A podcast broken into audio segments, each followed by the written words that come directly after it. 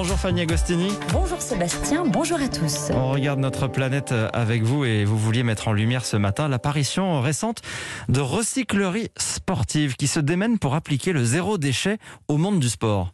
Oui, la première du nom est née en 2015 dans l'Essonne et trois autres centres sont apparus depuis. Il s'agit de recycleries sportives qui essaient d'éviter qu'un maximum d'articles de sport et de loisirs soient jetés ou recyclés. Elles fonctionnent sur la base du don en servant de lieu de dépôt ou en organisant ponctuellement des tournées de collecte. Une fois collectés, les centres trient les articles en cherchant avant tout à directement les réemployer, les réparer si c'est possible et les démanteler pour utiliser les matériaux sous une autre forme ou encore les recycler lorsque rien d'autre n'est envisageable. Une approche zéro déchet qui passe aussi par la sensibilisation de tous les partenaires avec qui les recycleries entrent en contact. Cette récupération, elle permet de, de faire l'économie circulaire euh, de, de, la masse de déchets sportifs hein, qui sont produits annuellement.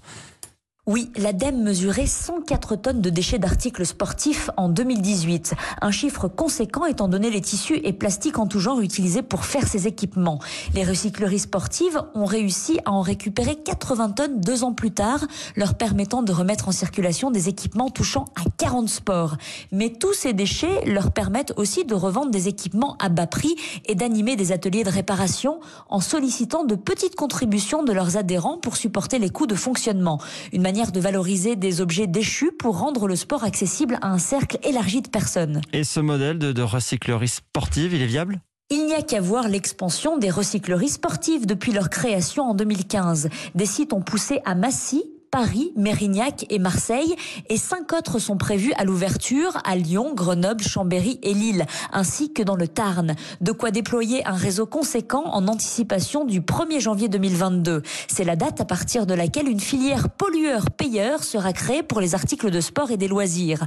Ce type de filière prévoit que les producteurs incluent le processus de fin de vie des produits dans leur coût.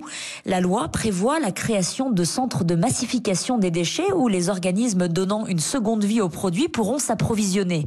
L'occasion pour le modèle d'économie circulaire solidaire des recycleries d'être systématisé. Voilà la seconde vie des euh, produits sportifs. Avec vous Fanny Agostini, bonne journée à vous et à lundi 8.